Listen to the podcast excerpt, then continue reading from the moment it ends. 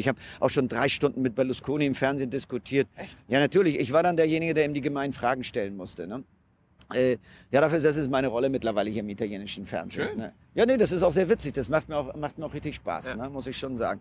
Natürlich macht man sich damit nicht sehr viele Freunde. Wenn ich jetzt zum Beispiel äh, auf eine Berlusconi-Veranstaltung gehe, wo seine Leute überall sind, dann, dann setze ich mir normalerweise so eine, so eine Mütze auf und ändere die Brille. Damit, da gab es schon mal unangenehme Situationen. Da wurde ich schon mal etwas angefeindet. Ah, ja. Und nimm mir dann vom Team her gleich drei Leute mit, möglichst groß gewachsene, also nicht so, so kleine, sondern damit die dann auch ähm, mich so ein bisschen beschützen in der Situation. Ne? Also, ähm, nein, wir reden über diese verfahrene politische Situation. So, eine neue Folge Jung Naiv. Wir sind äh, immer noch in Rom. Wo sind, wo sind wir? Wir sind hier Piazza Mazzini, das ist das Stadtviertel, in dem hier die meisten Fernsehproduktionen sind. Hier ist auch die RAI, das italienische Staatsfernsehen. Und äh, hier ist unter anderem auch äh, der, die Schule meines Sohnes. So, und äh, wer bist du?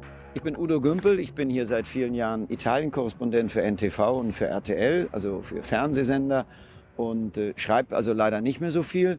Äh, aber jetzt ab und zu doch auch mal wieder mehr im Blog, weil das mögen meine Redakteure, aber es mögen vor allen Dingen unsere Zuschauer auch gerne den direkten Kontakt mit dem Korrespondenten zu haben, zu antworten, äh, über die Social Media, zu twittern und all die ganzen Sachen. Also bist du uns gar nicht so fremd. Ja, ich denke nicht, ich denke nicht. Ne? So, ähm, jetzt bi- habe ich mal einen deutschen Journalisten hier. Äh, erzähl uns mal ein bisschen mehr. Wir haben, wir haben ja schon eine Menge über Italien gelernt, die Situation, ökonomische Situation. Über, wir haben mit Grillo, äh, eine Partei, äh, mit der Grillo-Abgeordneten geredet, mit Sozialdemokraten geredet, äh, mit Berlusconi-Leuten geredet. Ähm, ist schon alles ein bisschen anders hier. Ähm, gibt's eigentlich, ist, ist Italien wirklich so anders? Funktioniert Italien anders als, ähm, also du bist ein Deutscher als äh, Deutschland? Also Italien funktioniert schon etwas anders. Also äh, bevor man das versteht, das dauert schon eine Weile. Also am Anfang denkt man, es ist ein schönes buntes Land, warm und äh, natürlich als Deutscher versucht man erstmal auch die, die, die schönen Seiten des Landes zu genießen. Also es ist klar, hier kann man unglaublich gut essen und in jeder Familie ist eine bessere Köchin als im Durchschnitt in, einer, äh, in einem deutschen Restaurant. Ja.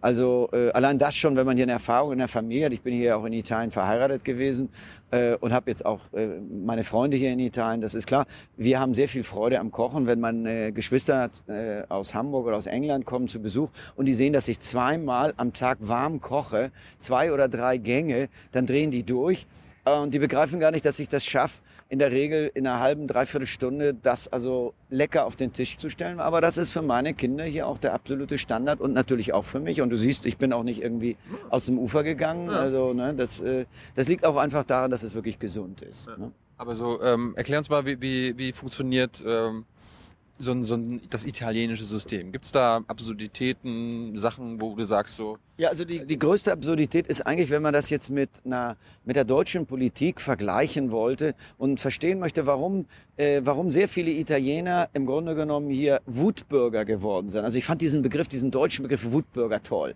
Das sind einfach Bürger, die sind mittlerweile hier in Italien stinksauer, die sind richtig hasserfüllt auf die Politiker, die nennen sie hier die Kaste, die Politikerkaste. Das kommt von den vielen Privilegien, die sie, sie sich in den Jahren ähm, ähm, selbst organisiert haben. Und äh, die sehen darin im Grunde genommen eine, eine Machtgruppe, kann man so sagen, die man nur noch umstürzen muss. Und Elite diese, oder was? Ja, nein, Elite leider nicht. Das sind diese Leute, diese Politikerkaste sind in der Regel auch sehr dumme Menschen. Das ist keine Elite. Die haben oft nicht äh, keine, keine akademische Ausbildung. Die sind einfach über die Parteien reingekommen äh, und das italienische Wahlsystem, das Wahlgesetz ermöglicht es leider dieser Kaste von, muss man sagen, eben sehr oft ähm, äh, unfähigen, dummen Menschen und eben zu einem gewissen Teil auch korrupten, weil ich versuche das klar auszudrücken, es sind, weiß Gott, nicht alle korrupt. Ja, ja. Es gibt einen Anteil vielleicht von 10 Prozent richtig korrupten und verbrecherisch denkenden und handelnden Menschen, aber 90 Prozent sind in der Regel Mitläufer und Dumme. Und wenn du überlegst, dass sie fast 1000 Abgeordnete haben in diesem Land, Tausend. 1000 Abgeordnete zwischen Senat und äh, Parlamentshaus, also das heißt die Kamera, und die haben die völlig identischen Rechte. Ja. Das ist nicht wie bei uns Bundesrat und Bundestag, sondern die müssen genau das gleiche Gesetz alle beide nochmal besch beschließen. Und jeder von denen bekommt so zwischen 16.000 und 18.000 Euro. Und wenn er eine Legislaturperiode, also hier fünf Jahre im Amt war, also ich wollte so schreckliche Worte wie Legislaturperiode eigentlich nicht benutzen, aber wenn die fünf Jahre im Amt gewesen sind, dann kriegen sie eine lebenslange Rente von 5, 6, 7 oder 8.000 Euro. Im Ernst? Ja, Ja, deswegen ähm, der Gedanke, in Italien Politiker zu werden, ist eine Möglichkeit, sehr schnell Geld zu verdienen. Nur Voraussetzung, du musst eben einfach deinem Parteiführer treu sein. Warum? Weil hier schon seit jetzt mittlerweile neun Jahren der Wähler gar nicht mehr die Möglichkeit hat, seinen Abgeordneten selbst zu wählen. Das habe ich, das hab ich gelernt von dem, lustigerweise von dem Berlusconi-Typen. Äh, die sind abgeschafft worden. Das hat Berlusconi und seine Regierung noch 2005 abgeschafft. Es gibt keine Direktkandidaten. Nein, es, wird, es es, gibt- wird eine Liste gewählt. Nein, es wird eine feste Liste gewählt, eine nationale feste Liste von wem aufgestellt? von dem Parteichef, in dem Falle von Berlusconi. Der stellt die Liste auf und da sucht er sich natürlich nur Leute, die ihm treu ergeben sind, ist ja klar. Denn er selber wählt sie aus. In der Demokratischen Partei, das ist ja die ehemalige Linke hier in Italien, oder ganz früher waren es mal Kommunisten und linke Christdemokraten, die sich dann vereinigt haben zur Demokratischen Partei, Partito Democratico. Da gibt es äh, sogenannte ähm, Urwahlen, das sind dann Primaries, wo die Leute, alle Wähler der Partei frei an diesen Wahlen teilnehmen können. Dann nehmen dann in der Regel auch schon mal zwei oder drei oder vier Millionen Italiener teil. Die gehen dann hier so an so offene Stände und stimmen dann für ihren Kandidaten ab. Und insofern ist die Demokratische Partei die Partei, die hier auch die größte äh, massenhafte demokratische Beteiligung hat. Äh, diese Protestbewegung der Wutbürger ist in der Regel jetzt äh, Beppe Grillo, das ist ja ein ehemaliger Komiker, den kenne ich übrigens sehr gut. Ne? Mittlerweile Hast du schon ein Interview? Ah, den habe ich schon seit vielen Jahren immer wieder interviewt. Er fand allerdings in der letzten Zeit, dass ich ihn auch kritisiert habe. Oh, oh. Das fand er nicht so toll. Ist auf die Liste gekommen. Und dann bin ich jetzt auch noch nicht auf der schwarzen Liste, weil ich glaube, er möchte keine Auslandsjournalisten auf die schwarze Liste setzen. Aber wenn ich ein italienischer Journalist wäre, dann wäre ich da schon drauf, weil ich habe ihn für einige sehr äh, macho-mäßige, sexistische Äußerungen, die er äh, ge gemacht hat gegenüber Leuten aus seiner eigenen Partei, über Frauen aus seiner eigenen Partei, äh, da habe ich ihn kritisiert und dann habe ich ihn wieder getroffen. Dann kam er zu mir und sagte, Mensch, jetzt hast du dich auch an das System verkauft. Und dann sage ich, Beppe, komm, wir kennen uns seit, seit ich sage nicht, Beppe, wir kennen uns seit über zehn Jahren. Ja. Da hast du Scheiße geredet. Worum ging es? Er hat einer Kandidatin, der Federica Salzi, die ging vor einem Jahr in eine Talkshow. Und damals wollte Grillo nicht, dass die, äh, äh, seine Leute in die Talkshows gehen. Jetzt sind die Talkshows voll. Ah. Das hat er das alles geändert, aber das entscheidet immer er alleine. Das habe ne? hab ich immer gehört. Äh, Und äh, diese Federico, Federica Salzi, der hat dann dazu, der Grillo zu ihr gesagt, du gehst doch nur in die Talkshows, weil du dich, weil dein Punkt G-Punkt damit aufgeilt, wenn du da sitzt im Fernsehen. In die Fernsehshows zu gehen, das ist dein G-Punkt, ne? Also der Genusspunkt, wenn, ich glaube, aber das ist bekannt, was das ist, ne? unsere jungen Leute kennen das bestimmt. Ja, genau. Die sollten es kennen Ja, zumindest. ja. Ja. Also, äh, also der Genusspunkt, der Orgasmus verschafft. Und du gehst nur in die Shows und habe ich gesagt, Grillo, das ist Scheiße. Das ist Sexismus, das ist Macho-Gehabe. Und das kommt aus der Zeit, wo du äh, noch äh, reiner Showman warst. Und da hast du natürlich immer ganz viel äh, Witze gemacht mit Anspielungen, äh, wie, wie jeder Komiker, meistens auf der sexuellen Ebene. Ne? Und schalte das ab. Ja. Heute, die wurde dann rausgeschmissen, wie alle ganz, wie viele Leute aus seiner Partei hat er schon rausgeschmissen. Er schmeißt die raus. Erst, ich meine, weil es gibt ja da keine Partei. Man trägt sich da ein in seinen Blog, das ist im Internet. Und das gehört zu den Absurditäten dieser Politik. Eine Bewegung, die die alte Politikerkaste ne, aus dem Latschen kippen will, die gegen Korruption ist und gegen die mangelnde Demokratie und sagt, wir müssen direkt wählen, ist selber die undemokratischste aller Bewegungen, weil er alleine entscheidet alles. Die Partei gibt es nicht. Es gibt keine Mitglieder. Man trägt sich in seinem Blog ein wie bei Coca-Cola, so ein Fanclub. Und wenn er sagt, du bist draußen, dann bist du draußen. Willkür. Ja, na, das ist äh, Willkür. Ja, das ist natürlich auch eine Art von Willkür. Es gibt natürlich auch, und das muss man ihnen ja auch wieder zugute halten, wir wollen ja nur nicht irgendwie, wir sind nicht dafür bezahlt, schlecht oder gut zu reden. Und ich versuche das ja auch meinen Zuschauern, ne, unseren Zuschauern, deinen auch klar zu machen. Es gibt natürlich dann bei der Grillo-Bewegung, die sagen, alles muss übers Internet stattfinden. Und dann lässt Grillo dann seine Kandidaten, die er aufstellt, über sogenannte Internetwahlen bestimmen. Aber da machen dann auch mal so nur 20.000 oder 30.000 Leute mit. Das gemessen an den 45 Millionen Italienern, die wahlberechtigt sind, ist natürlich nicht viel. Und alle diese Abstimmungen finden dann immer in dem Hauscomputer von Herrn Grillo statt. Also wer kontrolliert den? Ne? Kontrolliert den? Ich meine, ich selber komme auch aus der Naturwissenschaft. Ich habe gar, gar nicht Journalismus studiert, sondern habe das dann erst später gelernt.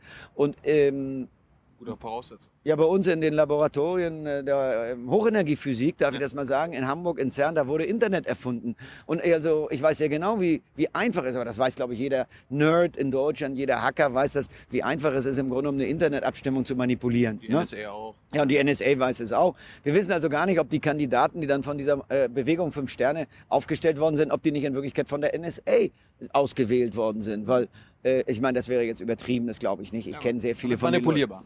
Es ist natürlich völlig manipulierbar. Aber wir kommen, ich wollte noch mal auf diese, auf den, auf die Wut vieler Italiener, die absolut berechtigt ist, auf diese Regierung und auf diese Korruption zu sprechen kommen. Und das Positive natürlich an dieser Protestbewegung von, von Beppe Grillo ist, dass er das gesamte politische System praktisch dazu gezwungen hat, jetzt endlich zu handeln. Also das ist für mich der größte positive Effekt dieser Grillo-Protestbewegung, dass sie die äh, Demokratische Partei dazu zwingt, endlich zu handeln und auch in den eigenen Raum rein, wo es nicht wenig Korruptionsfälle gegeben hat, aufzuräumen. Und also dieser neue italienische Regierungschef Matteo Renzi, das ist ein Bürgermeister, 39 Jahre aus Florenz, ich kenne den also auch. Wie ich, na, ich kenne ich kenn alle Politiker. Ich habe auch schon drei Stunden mit Berlusconi im Fernsehen diskutiert. Echt? Ja, natürlich. Ich war dann derjenige, der ihm die gemeinen Fragen stellen musste. Ne?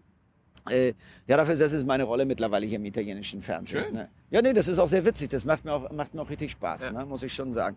Natürlich macht man sich damit nicht sehr viele Freunde. Wenn ich jetzt zum Beispiel äh, auf eine Berlusconi-Veranstaltung gehe, wo seine Leute überall sind, dann, dann setze ich mir normalerweise so eine, so eine Mütze auf und eine- ändere die Brille. Damit, da gab es schon mal unangenehme Situationen. Da wurde ich schon mal etwas angefeindet. Ah, ja. Und nimm mir dann vom Team her gleich drei Leute mit, möglichst groß gewachsene, also nicht so, so kleine, sondern damit die dann auch ähm, mich so ein bisschen beschützen in der Situation. Ne? Also ähm, nein, wir reden über diese verfahrene politische Situation. Und die Reformen, die auch die italienische Regierung gegenüber Deutschland ähm, äh, verspricht und sagt, wir machen die Reform, jetzt machen wir, aber wirklich morgen früh machen wir sie, ist immer morgen. Ne? Ja. Ist immer morgen. Und heute möchte man aber gerne noch Schulden machen. Und leider machen dann viele Parteien in Italien so ein Wahlprogramm wie, wir fordern freies Schuldenmachen. Wir, ja natürlich, wenn du sagst, wir wollen nicht mehr dazu gezwungen werden, nur drei Prozent Schuldenobergrenze, das heißt freies Schuldenmachen. Nur wer soll das bezahlen? Das sollen natürlich dann unsere Zuschauer in Deutschland bezahlen im Grunde genommen, weil die arbeiten und sparen und das Geld soll dann hier ausgegeben werden. Das funktioniert natürlich nicht. Das wissen auch schon viele Italiener. Aber sie gestehen es sich nicht so gerne ein. Ne? Das äh, ist das Problem. Und hier gibt es so unendlich viele Gesetze. Dieses Land hat 185.000 Gesetze. Natürlich kann kein Mensch die alle beachten. Also hat jeder Bürokrat Angst, irgendein Gesetz nicht beachtet zu haben und tut dann lieber nichts. Die Untätigkeit ne, der Bürokratie auch auf positive Vorschläge ist eines der, der größten Probleme hier in diesem Land. Ne? Und ich gebe mal ein Beispiel. Äh, dieses Land hat einen, einen großen Mangel an Arbeitsplätzen. Hier gibt es eine Jugendarbeitslosigkeit, die 30, 40 Prozent ist. Das heißt natürlich nicht, alle Jugendlichen sind arbeitslos, weil die studieren ja auch und gehen zur Schule. Aber äh, du hast hier 600.000, 700.000 Jugendliche, die einen Arbeitsplatz suchen. Das ist nicht wie in Deutschland, wo irgendwie äh, Bet- Ausbildungsbetriebe händeringend nach Jugendlichen suchen. Äh, und natürlich fangen jetzt viele an wegzugehen, aber das Absurde im, am italienischen Gesetzen, eine von diesen 168.000 Gesetzen, oder es können auch noch 180.000 sein, das, das, das, da, da, da schwanken du hast schon nicht nachgezählt, auch wenn du Wissenschaftler bist. Nein, ich habe nicht nachgezählt. Ich muss mich ja auf die äh, verlassen, die das dann äh, tatsächlich nachzählen. Ist zum Beispiel, Arbeit wird bestraft in Italien. Also wenn du jetzt Unternehmer bist und du stellst Leute ein, dann gibt es nicht nur, du musst natürlich Lohn bezahlen und musst dann natürlich dann die Steuern darauf bezahlen, dann gibt es nochmal eine Extrasteuer auf die Summe der gezahlten Lohnsteuern. Das ist die, Ir das heißt, das, das, das ist auch noch eine Sondersteuer, das ist die IRAP hier. Und die ist 4,5 Prozent und die macht natürlich dann wieder Arbeit in Italien im Vergleich zu anderen Ländern noch teurer. Dann hast du zum Beispiel, du glaubst zum Beispiel, es gibt Kindergeld, Kindergeld. Hier, nein, es gibt natürlich kein Kindergeld. Und dann sagt, ja, dann werdet ihr einen schönen Kinderfreibetrag haben. Nein, ich habe 300 Euro Kinderfreibetrag. Damit werde ich also meine Kinder, werde ich ein Kind äh, ein Jahr lang durchbringen. Das ist natürlich ein Witz. Oder wenn ich dann in die Schule gehe, meine, mein, meine, mein, mein, mein kleiner Sohn ist hier hinten auf der Schule, dann muss ich sämtliche Schulbücher kaufen.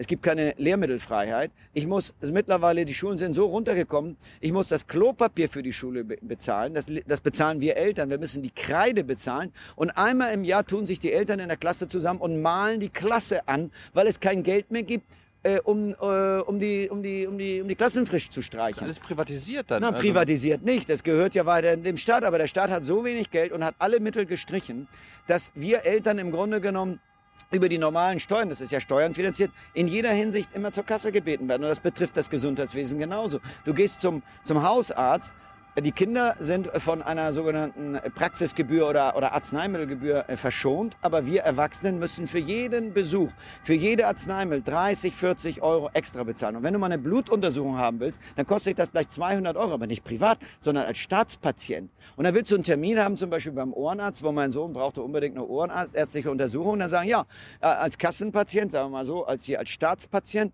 äh, sechs, in sechs Monaten gibt's dann die Ohrenuntersuchung, wenn ich heute Ohrenschmerzen habe. Ne? Ist doch klasse. Ne? Mein Sohn hat nämlich da tatsächlich jetzt einen Gehörverlust erlitten, dadurch, dass der Arzt gesagt hat, im, in der ersten Hilfe, also in der Notaufnahme, so, ja, das ist ja überhaupt nicht. Kommen Sie mal in sechs Monaten In der wieder. Notaufnahme. Ja, in der Notaufnahme äh, hat einer gesagt, nee, können wir jetzt nicht machen.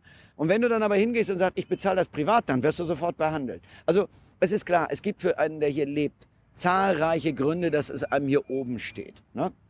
Nur, wir, die versuchen, die Sache äh, in Ruhe zu beobachten, wir wissen natürlich auch, dass es mit dem Kaputtschlagen nicht äh, funktioniert, sondern man muss natürlich dann versuchen, unter den vielen Italienern, die das genauso sehen wie ich, die genauso darunter leiden, jetzt nicht allein nur die Wut äh, nach vorne zu stellen, sondern die konkreten Konzepte, sondern dann zu sagen, wie, ich glaube, unter anderem diese Regierung Renzi macht es richtig, die hat zumindest schon mal die richtigen Vorschläge, äh, die Kosten der Bürokraten einzuschränken, die über 1000 Parlamentarier vielleicht mal auf die Hälfte zu reduzieren, ne?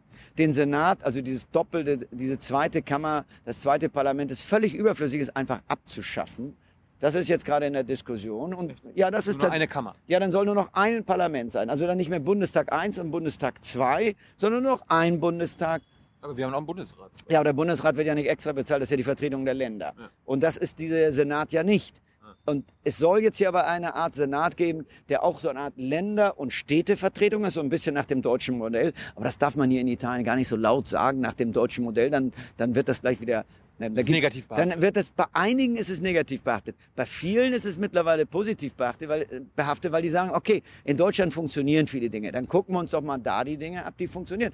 Die Deutschen, wir wollen natürlich nicht so essen wie die Deutschen. Wir wollen natürlich nicht, äh, wir wollen natürlich nicht im Grunde genommen den Junkfood essen, den viele Deutsche sich reinziehen. Wir wollen natürlich weiter unser gutes extra Olivenöl, extra Vergine haben. Wir wollen weiter unseren guten Fisch. Wir wollen unsere mediterrane Kost haben, unsere Nudeln, unsere 500 Nudelsorten. Ne? Ja.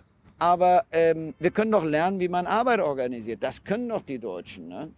Und, und das ist tatsächlich jetzt hier so ein, so ein Punkt, an dem Italien jetzt, ich denke mal, es ist ein ungeheuer spannender Augenblick, jetzt in Italien Korrespondent zu sein, weil jetzt siehst du, ob Italien es schafft, aus eigener Kraft diese Reformen zu machen oder ob eben am Ende, wie soll ich mal sagen, hier die Troika kommen muss, Brüssel, äh, internationale Währungsfonds. Ne? Das ist immer noch nicht entschieden. Das ist immer noch möglich, weil es einfach so viele, wir nennen wir mal, Widerstandsnester gibt hier in der italienischen Politik, die sich gegen eine solche Änderung der Politik ähm, wehren. Es gibt hunderte von äh, natürlich äh, Abgeordneten, die ihren Job nicht verlieren wollen. Wenn du den Senat abschaffst, dann sind 320 äh, äh, Fründe weg. Dann sind, ist das Geld weg. Da sind Familien plötzlich nicht mehr am, am hängen nicht mehr unter, der, äh, unter dem Baum und, und dem Honig und Wein in, in den Mund tröpfeln, sondern sie müssen dann eben plötzlich vielleicht mal wieder durch Arbeit irgendwie zu Geld kommen. Also das, ich meine, das ist klar, das erschüttert einen natürlich, ne, der Gedanke, allein, das Ja, kann ich schon verstehen. Ne? Äh, Gibt es so irgendwie Sachen, die Deutschland von der italienischen Politik lernen kann? Gibt es ein paar positive Sachen? Also von der italienischen Politik sollte Deutschland eher nichts lernen. Das muss ich wirklich sagen. Also äh, Deutschland kann viele Dinge in Italien lernen. Es sind viele, gerade kleine und mittlere Unternehmen, die extrem flexibel sind, die auch auf die Marktgegebenheiten super gut reagieren. Äh, gerade wenn man, äh, und das mache ich ja gerade für die NTV-Berichterstattung sehr oft, dass ich zu Unternehmen gehe und schaue, ein kleines Unternehmen, der war vielleicht noch vor zehn Jahren drei Leute und jetzt haben die 300. Wie schaffen die das? Wie machen die das? Die bestehen im Wettbewerb auch gegen deutsche Firmen. Ähm, es sind viele gute Beispiele, wenn du, aber du musst praktisch in die Privatwirtschaft gehen.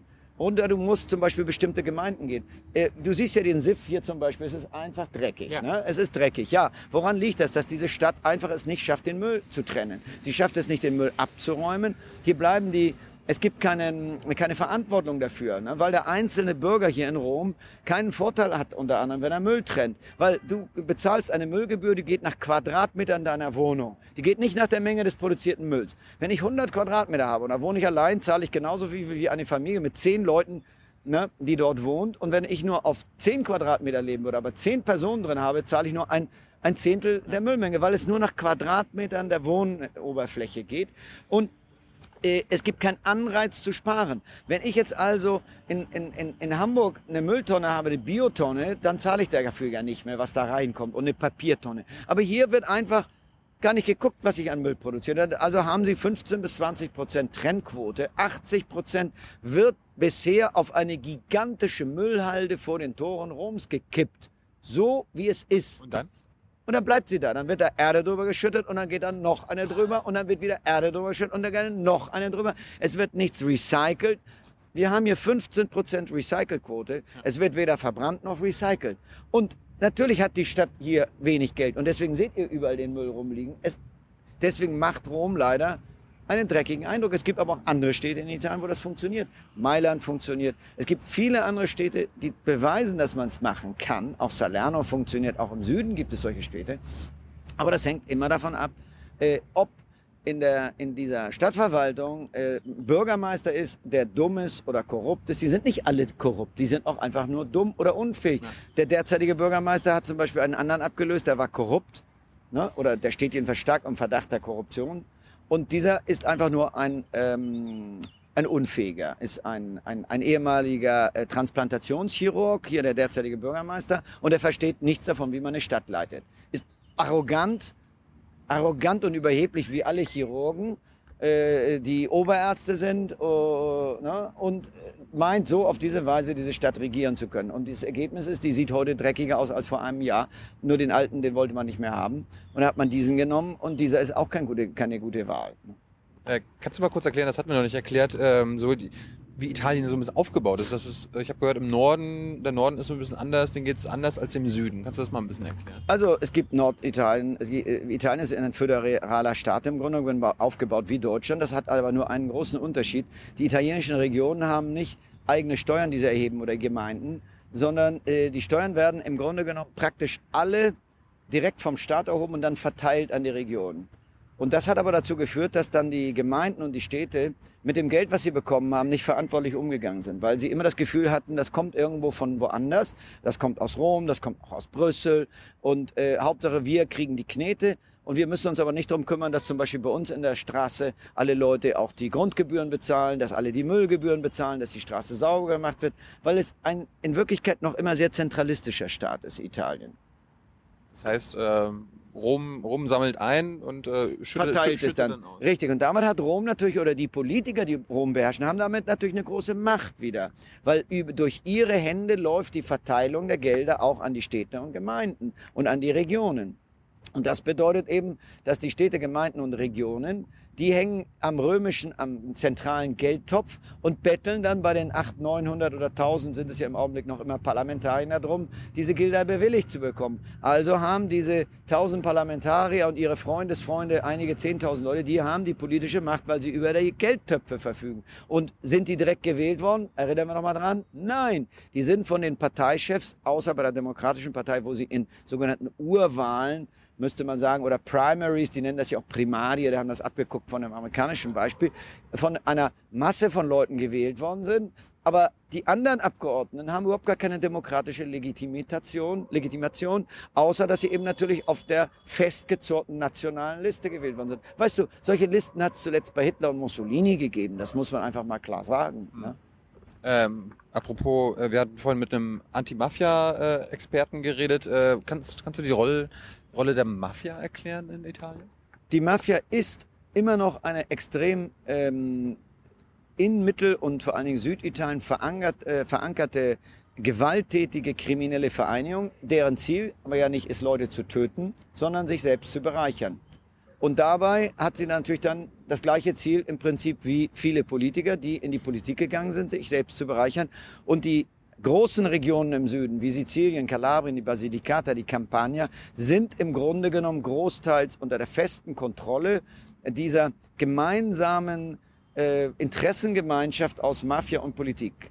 Das, das haben wir gelernt. Die Mafia kann es eigentlich nur noch geben, weil andere Interessengruppen daran Interesse haben. Ja, natürlich. Die Mafia gibt Unternehmen zum Beispiel, auch Unternehmen können daran Interesse haben. Wenn ein Unternehmen schlechte Waren baut, also zum Beispiel schlechte Straßen baut, dann äh, äh, aber die Mafia dran beteiligt, dann kriegt natürlich die Mafia den Bauauftrag und gibt es dann an das Unternehmen weiter, auch was einen schlechten Asphalt verlegt weil die eben korrupt sind. Und die Firma, die einen guten Asphalt verlegt, bekommt keinen Auftrag.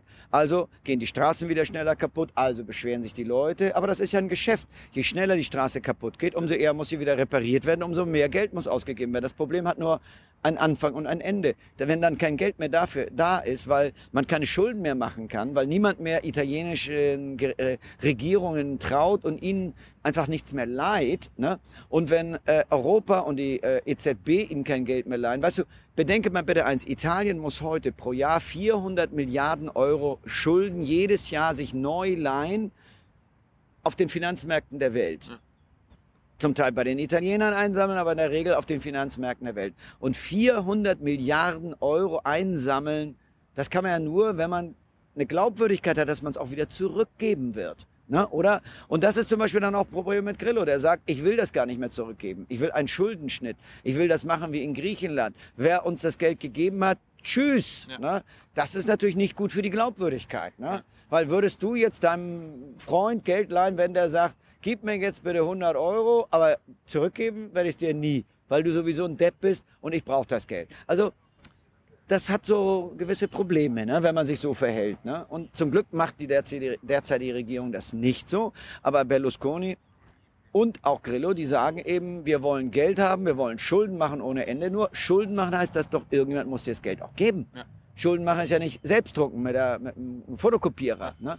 Und wenn du dann den Fotokopierer hast, weil du endlich deine eigene Währung hast, dann kannst du dafür ja auch nichts einkaufen. Ne? Also versuch doch mal Besteck, versuch doch mal ein Steak zu fotokopieren oder, oder ein Liter Milch äh, zu fotokopieren. Das funktioniert ja nicht. Das muss ja von Leuten gemacht werden. Und Die 3D-Drucker gibt's noch nicht dafür. Es gibt 3D-Drucker, aber das, das hat übrigens Grillo tatsächlich gesagt. Wir brauchen keine Fabriken, äh, wir, wir sollten alles über 3D-Drucker machen. Dann müsste man ihm mal erklären, dass auch die 3D-Drucker ja nicht im 3D-Drucker entstehen. Die werden ja auch wieder von Fabriken gemacht. Ne? Also das ist alles, ähm, wenn man äh, hier sich manchmal in politische Diskussionen bewegt, und das passiert mir ja nicht selten, dann äh, stelle ich leider manchmal fest, das sind Abgründe des Unwissens ne?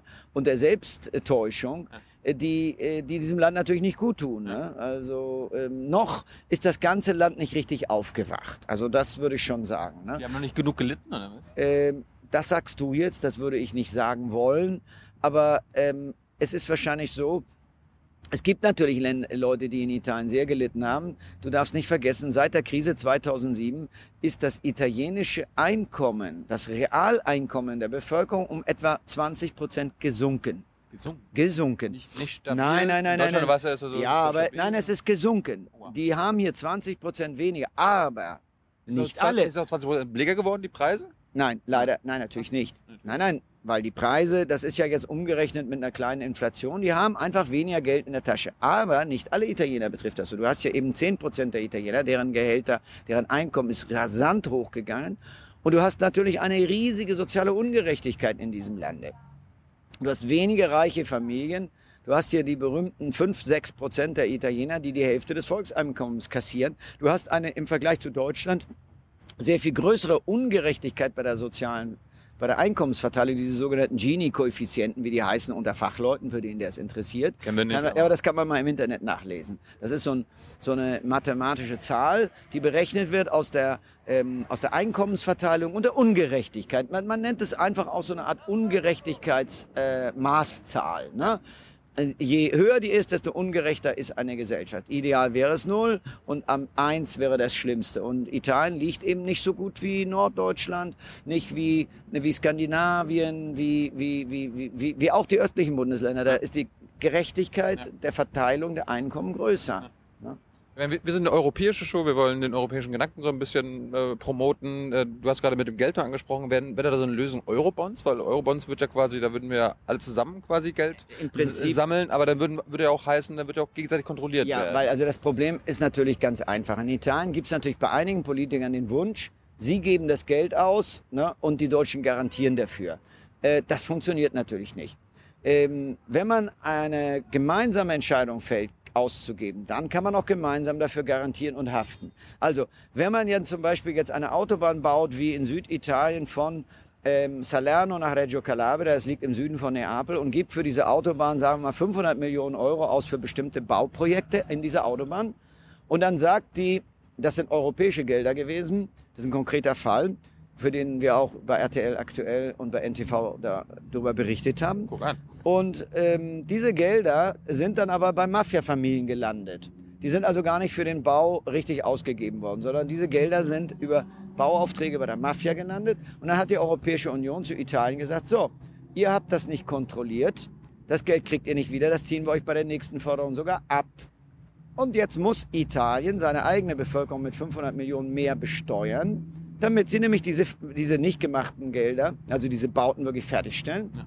Und das bedeutet natürlich, dass dieses Land durch die, die Macht der Mafia und die Korruption auch immer einen starken wirtschaftlichen Schaden hat. Und du wirst doch jetzt nicht zu einem Du wirst dich doch jetzt nicht an die Fabriktore von Opel oder Volkswagen oder Mercedes oder BMW oder wo auch immer hinstellen wollen und sagen, liebe Arbeiter, drückt bitte jeder 1000 Dollar oder 1000 Euro ab, damit wir in Italien, äh, Süditalien korrupte Mafia-Projekte finanzieren. Und was? Und dann wollt ihr das Geld wieder haben? Nee, also so war das ja nicht gemeint. Ne?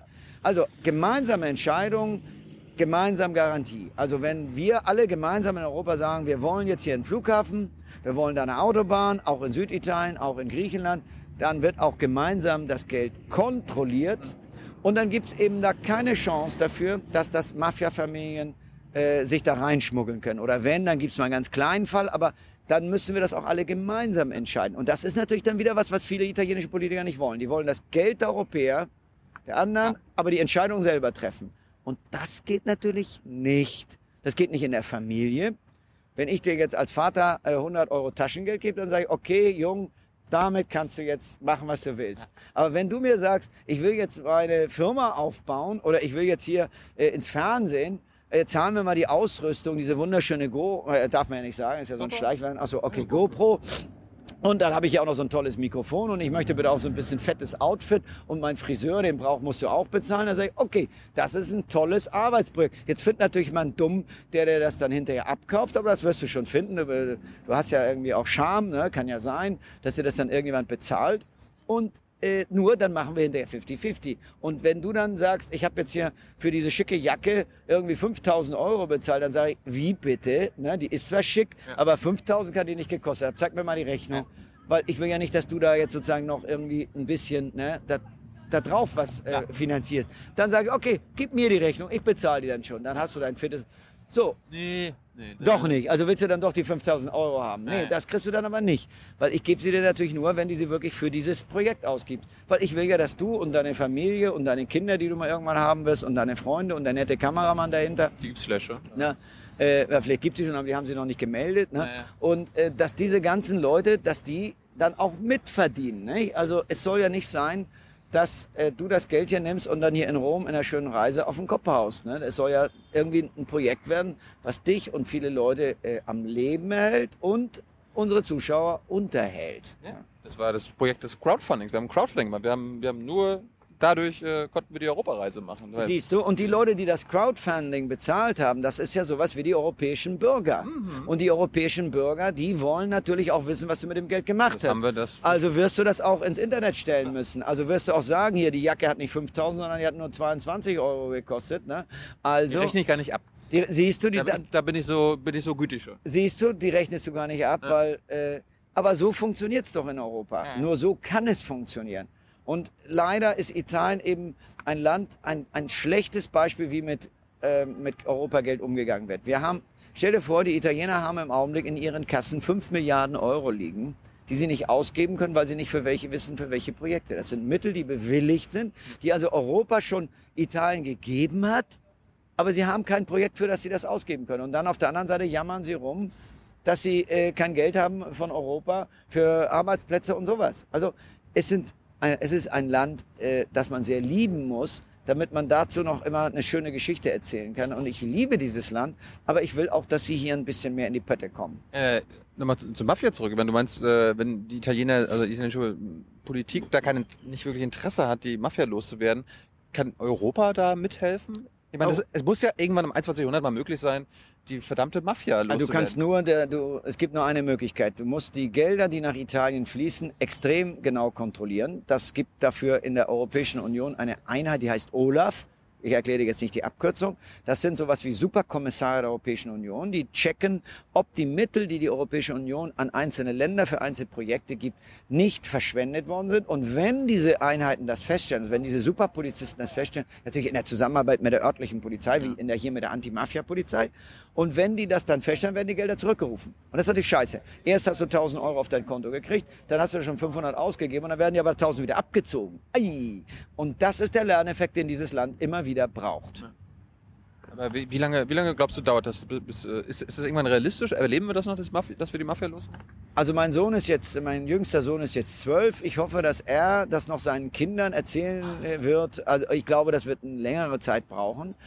Die Mafia, das hat mal der Giovanni Falcone gesagt, das ist ja einer von diesen Richtern, die 1992 mit einer Riesenbombe in die Luft gesprengt worden sind. Unser Ziel ist ja nicht die Mafia als Kriminalität ähm, also insgesamt, wir wollen besiegen. Wir wollen nur, dass die Mafia nicht mehr eine organisierte, gewaltbereite Kriminalitätsgruppe ist, sondern dass sie ganz gewöhnliche Straßenkriminelle werden.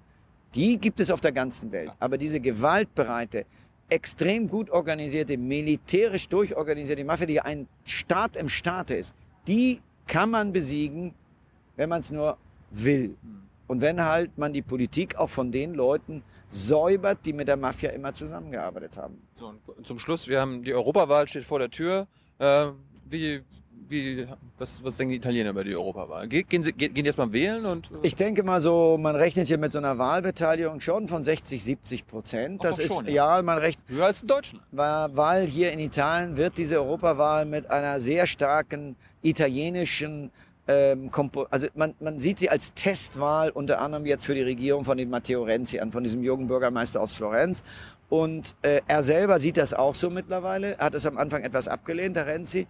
Aber natürlich ist es vor allem Beppe Grillo, der jetzt diese Protestbewegung, diese Wutbürger versucht, alle zu mobilisieren. Weil du hast natürlich hier damit in Italien keine Probleme. Du hast jeden Tag einen neuen Korruptionsskandal. Du hast jeden Tag zwei, vorgestern ein äh, Abgeordneter der Demokratischen Partei äh, wegen Korruption ähm, verhaftet worden. Da musste das Parlament dann beschließen, dass er verhaftet werden darf. Das hat natürlich auch die eigene Partei gewünscht. Auch nicht, um allein Wahlgeschenke für andere zu machen. Und du hast natürlich Berlusconi, der, den habe ich jetzt auch gerade letzte Woche gesehen, als er dann in das Alzheimer Altenheim gegangen ist, um die Alten zu betreuen. Und am nächsten Morgen, aber das ist natürlich auch eine Seltsamkeit, der Mann hat 350 Millionen Euro Steuern hinterzogen. Das war der Anfang, bevor dann die Verjährung eintrat. Am Ende waren es dann noch zehn übrig geblieben. Hat er für vier Jahre Knast bekommen und muss dann, dann sind drei durch eine Amnestie gestrichen worden. Und dann darf er a- an- im, Grunde- im Grunde genommen acht Monate lang muss er einmal pro Woche für vier Stunden sich mit Alzheimer-Patienten hinsetzen und erzählen von Milan und von Balotelli. Und das ist dann seine Strafe. Ich meine, das ist doch ein Witz, oder? Warum, warum kommt Das dieser ist doch ein Witz. Das, also, wenn du an Hoeneß denkst, der wird sich, der wird sich in, in den Allerwertesten gebissen haben, dass er, das, dass er die gleiche Straftat nicht in Italien begangen hat. Erstens hätte er 20 Jahre gebraucht, bis es überhaupt äh, äh, zur Verurteilung kommt, ne? weil Hoeneß ist ja auch eine große Nummer. Ne? Und Hoeneß geht ganz brav in den Knast. Also da haben die hier tatsächlich alle gesagt, äh, Chapeau, Hut ab, dass so ein berühmter Mann wie Uli Hoeneß in den Knast geht. Das wäre in Italien undenkbar. Entweder die Prozesse rauszögern oder eben einfach dann sich mit Mini-Strafen und darüber noch beschweren. Denn also ich habe den Berlusconi, das war am Freitag in Cesano Boscone im, im, im Al Al Alzheimerheim gesehen, wie er reinging und rausging. Und dann sah ich ihn äh, vorgestern Morgen in der äh, äh, Rai Uno, das ist sowas wie hier äh, ARD Morgenmagazin, ne? da ging ich rein und er kam mir gerade entgegen und begrüßte mich, ganz freudig. Ne? Also wenn das, ein, wenn das eine Strafe für einen Verbrecher ist, er darf halt nur nicht jeden Tag Mailand verlassen. Und er muss am Freitagabend, Nachmittag da äh, für die vier Stunden hin. Und dann darf er Italien nicht verlassen. Er hat im Augenblick keinen Pass. Der ist ihm zurückgezogen, weggenommen worden, Oha. damit er nicht flieht. Und das ist für ihn schon eine maßlose Einschränkung seiner Freiheit. Ne? Aber immer noch wählen, und das ist eben das Erschütternde, wählen 18 Prozent der Italiener diese Partei. Könntest du dir das in Deutschland vorstellen, dass jemand, der 350 Millionen Euro hinterzogen hat, der vier Jahre Knast bekommen hat, der im jetzt im Grunde auf Gnadenerlass als 78-Jähriger darf er Alzheimer betreuen und der nur Unsinn redet, ne, politisch, Merkel äh, nur der Komplotte bescheinigt, äh, sie wüst beschimpft, ich werde das jetzt nicht wiederholen, Ja, ja. das kann man im Internet finden. Ich ne, habe was er hab sagt. sein, ich hab seinen Mann auch schon befragt. ja, genau, das kann man ja im Wir haben ihn falsch verstanden. Ne, genau, er ist immer falsch verstanden worden. Es ist also, dass dieser Verschwörungs, also der, der, der, der sieht ja äh, Chemtrails an, das fehlt noch. Aber ansonsten ist alles vorhanden. Ja, das ist bei den Grillo-Leuten. Die denken ja, dass wir mit Mikro, da gibt es so einen Abgeordneter, der sagt, wir seien alle mit Mikrochips gesteuert und die von den Chemtrails. Ne? Also, also da sind wir so bei einigen dieser Abgeordneten schon so auf so einem Niveau, da kannst du nur noch sagen, ne? das heißt dann italienischen TSO, das würde man in deutschen Zwangseinweisung in die Psychiatrie heißen. Ne? Das heißt jetzt Trattamento Sanitario Obligatorio und im Deutschen wäre es Zwangseinweisung in die, in die Psychiatrie. Ne? Also da gibt es einige Leute, die so auf, äh, auf diesem Niveau. Aber Renzis Partei muss ja auch mit denen koalieren. Also ich Nein, meine, mit den äh, Renzis Parteien, damit sie diese Staatsreform machen, müssen sie mit Berlusconi koalieren. Berlusconi macht das natürlich gerne, weil er sich dadurch irgendwie wichtig fühlt und er damit natürlich sozusagen seine Stellung noch halten kann. Äh, bedenke mal, dass er mal 40 Prozent hatte für seine Partei und jetzt ist er bei 17, 18. Das ist ja schon ein gigantischer Rückgang. Aber diese 17, 18 Prozent Stimmen sind in deswegen notwendig, weil man natürlich eine Staatsreform, eine, eine Verfassungsreform nur mit zwei Drittel Mehrheit machen kann. Und da braucht man die Stimmen eben von Berlusconi, weil äh, Grillo hat von vornherein gesagt, er koaliert mit niemand, er will die absolute Mehrheit und entweder er allein oder gar nicht. Ne? glaubst du, dass das irgendwann äh, möglich ist? Ich meine, Natürlich nicht, natürlich nicht. Äh, Ich glaube nicht, dass es möglich ist, äh, wenn die, ähm, wenn die Politiker, die jetzt an der Regierung sind, die Botschaft verstehen der Wutbürger, diese 25, 30, 35 Prozent der Italiener, die das System, diese Demokratie, die parlamentarische Demokratie einfach zerstören wollen, kaputt machen wollen. Und dann sagen wir bauen wir wieder auf. Das sagen sie immer. Machen wir erstmal alles kaputt und dann bauen wir wieder auf. Aber wie, sagen sie nicht. Nein, das wissen sie auch gar nicht. Die sagen ja Geld drucken, äh, wir brauchen unsere Unabhängigkeit und, und also das sind ja alles diese, diese uralt Rezepte aus dem 18. Jahrhundert. Äh, da brauchen wir auch gar nicht drauf einzugehen. Sie wissen auch selber nicht. Äh, Grillos Partei zum Beispiel hat im Wahlprogramm noch nicht mal den Punkt Arbeit. Die wissen gar nicht, die haben gar keinen Vorschlag, wie sie Arbeitsplätze schaffen wollen. Im Wahlprogramm steht das gar nicht drin. Ja. Aber Ja, das, also- das, das wir, wir waren ja auch in Griechenland, Spanien, da gibt es auch diese, diese Wut und so weiter. Und die haben ja, ich du sagst ja auch, die haben teilweise recht, dass das, System im Ja, Arsch natürlich. ist. Aber sie geben keine äh, Alternativen. Sie sagen nicht, wie sie das ändern wollen. Ja, die, die Wutparteien sammeln die Wut, die Proteste ein, wie der Syriza, wie der der Tsipras in Deutschland, die sammeln Wutstimmen ein, die sammeln Proteststimmen ein. Äh, Das ist völlig klar und das macht hier in Italien, das macht die Lega Nord ein bisschen, aber die sind schon relativ klein geworden, weil sie natürlich durch ihre Korruptionsskandale in der Vergangenheit sehr viel Glaubwürdigkeit verloren haben. Das macht Beppe Grillo, der äh, noch eine große Glaubwürdigkeit hat als Proteststimme. Und die Frage ist nur, wie viele Italiener entscheiden sich jetzt dafür, den mühsamen Weg der Reformen zu gehen, den natürlich die Regierung Renzi und auch die Abtrünnigen, die bei Berlusconi ausgeschieden sind, wie der Alfano, die unterstützen ja diese Regierung. Das hat, die Partei hat sich ja gespalten. Diese, die, also diese Regierung mit ihren vielen Fehlern, aber die machen jedenfalls Reformen. Die versuchen konkret was zu ändern. Ne? Und ich glaube, die Italiener, ein Teil schätzt das. Diese Demokratische Partei hat als einzige zugelegt, die ist von 25 jetzt auf 35 Prozent hoch und mit, mit den anderen, die da drin sind, hätten sie knapp 50 Prozent der Stimmen in Italien, wenn jetzt heute Wahlen wären, wenn die wieder koalieren würden. Also man kann sagen, die eine Hälfte Italiens hat verstanden, wir müssen mühsame Reformen machen, wir müssen auch an uns arbeiten, wir dürfen an altge wir müssen liebgewordene Ab, ähm, sagen wir mal, Überzeugungen Ja. über Bord werfen, Ärmel aufkrempeln, anpacken und eine andere Hälfte hat sich einfach in die, in die Wut gestürzt. Ne? Und natürlich Berlusconis Leute glauben, es gibt überhaupt gar keine Probleme. Die Probleme liegen nur bei Frau Merkel. Aber das glaubt manchmal der, leider der Beppe Grillo auch, ne? obwohl er ein intelligenter Mensch ist. Ich glaube persönlich glaubt er das gar nicht, aber das macht er dann als Propaganda, macht er das mit. Ne? Also ich kenne ihn eigentlich recht gut. Er ist intelligent genug, um zu wissen, dass er das gar nicht glaubt. Aber so im Fernsehen kommt es ganz gut, wenn man dann irgendwie immer gegen die Merkel schießt und so, die halt immer schuld. Ne? Und das kriege ich dann natürlich auch immer alles ab. Aber ihr habt mich ja schon gesehen, ich kann mich da auch verteidigen. Und eine letzte Frage, was mich interessiert, du bist ein Journalist, du bist ein deutscher Journalist, wie ist denn das, wie ist denn die, wie funktionieren die, also nicht die Medien, aber wir haben zum Beispiel auch mit, mit vielen Italienern jetzt gesprochen, mit Politikern, die sagen so, die freuen sich, wenn, wenn, wenn man so mit denen redet. Äh, wie, wie, wie gehen Journalisten mit der Politik um? Wie, wie funktionieren die Medien? Das große Problem bei den Medien ist, dass das Fernsehen äh, unheimlich politisiert ist und unter richtiger direkter politischer Kontrolle. Du hast ja, Ja. du hast ja die Hälfte der italienischen Fernsehsender, wenn du die, die, die, die Marktanteile anschaust, die gehören Berlusconi. Berlusconi hat über seine Fernsehsender 35 bis 40 Prozent der gesamten Marktanteile werden direkt von ihm kontrolliert. Da sind die Nachrichtensendungen werden von Leuten gemacht, die aus seiner Partei kommen. Die müssen sich mit ihm absprechen. Die sind linientreu Berlusconi. Dann hast du das Staatsfernsehen. Propagandafernsehen. Ja, das kann man nur sagen. Die Hälfte der, der Nein, wir sind noch nicht bei der Hälfte. Wir, sind, wir kommen gleich bei 90 Prozent raus. die Fernsehsender, die von Berlusconi äh, in dessen Eigentum sind, die fahren Berlusconis politische Linie. Da gibt es keine Diskussion darüber. Und auch wenn die dann privat, und ich kenne ja viele von den Journalisten, ganz andere Meinungen haben, aber wenn sie im Fernsehen einen Bericht machen, müssen sie Berlusconis Linie folgen, sonst sind sie draußen. Ist doch klar. You kick them out. Und die anderen Leute, die ähm, im Staatsfernsehen ist es so, das sind normalerweise drei Kanäle, eins, zwei, drei, und die sind Ach, auch politisch. Rai. Ja, genau, Rai. Das ist kein öffentlich-rechtlich, das ist Staatsfernsehen, weil die Direktoren alle von der Regierung ernannt werden. Das heißt also, das ist ein Regierungs-, ein Staatsfernsehen. Wer in einem Parlament die politische Mehrheit hat, bestimmt in der Reihe und setzt überall seine Leute rein. Also ist der Renzi-Fernsehen. Nein, Renzi-Fernsehen äh, ist es noch nicht, weil die haben die Kanäle in der Vergangenheit immer so unterteilt. Das ein, der, der, der äh, Rai Uno ist sozusagen der staatstragende Sender, da ist immer die Mehrheitspartei drin. Rai 2 gehörte dann den Berlusconi-Leuten und Rai 3 den Kommunisten, also den ehemaligen Renzianern. Und so ist es heute auch noch. Renzi hat mit seinen Freunden im Grunde genommen den kleinsten Sender auf seiner Seite.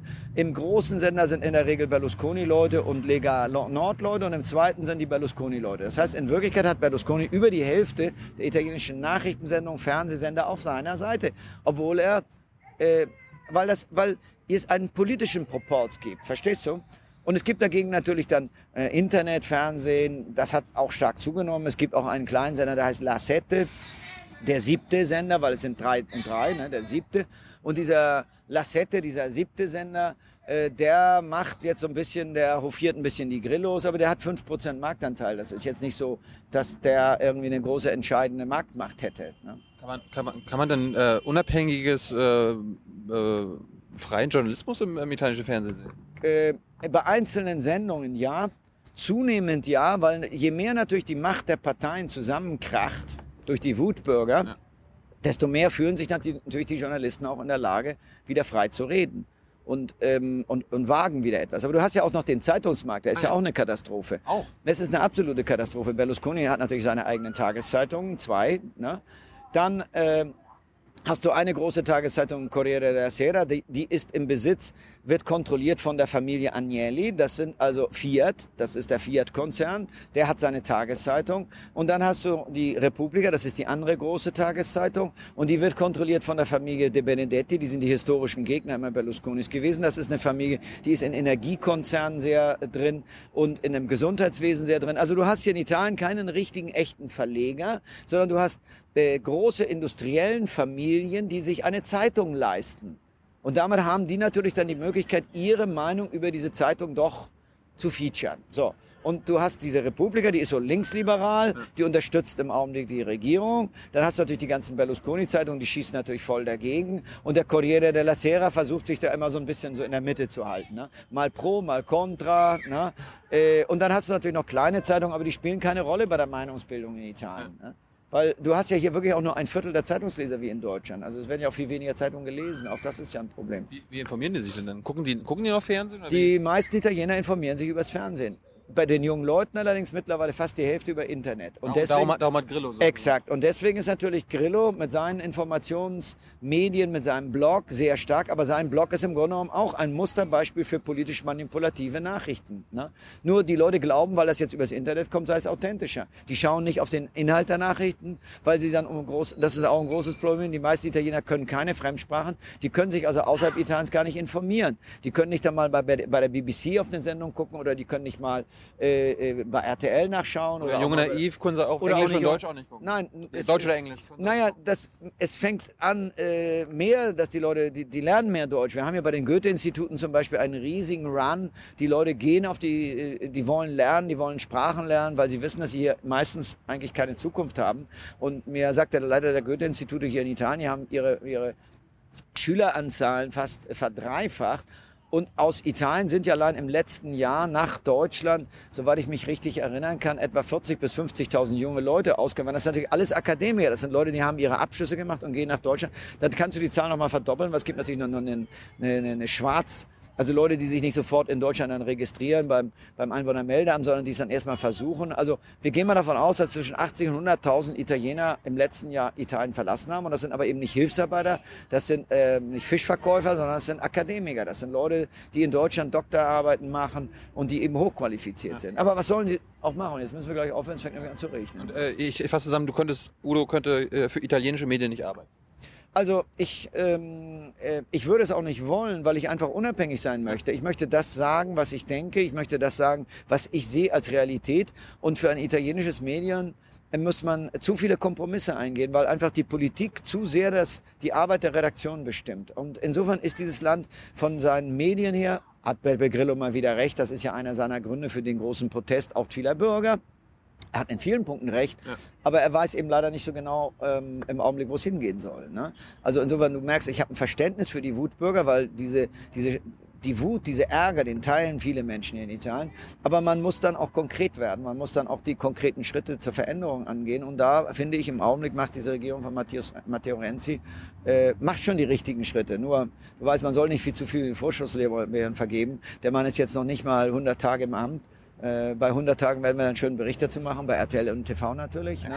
Und dann werden wir mal schon das erste Urteil abgeben können, was hier eigentlich äh, passiert. Wir sind gespannt. Dankeschön. Okay. Alles klar. Ciao, ciao. Vielen Dank.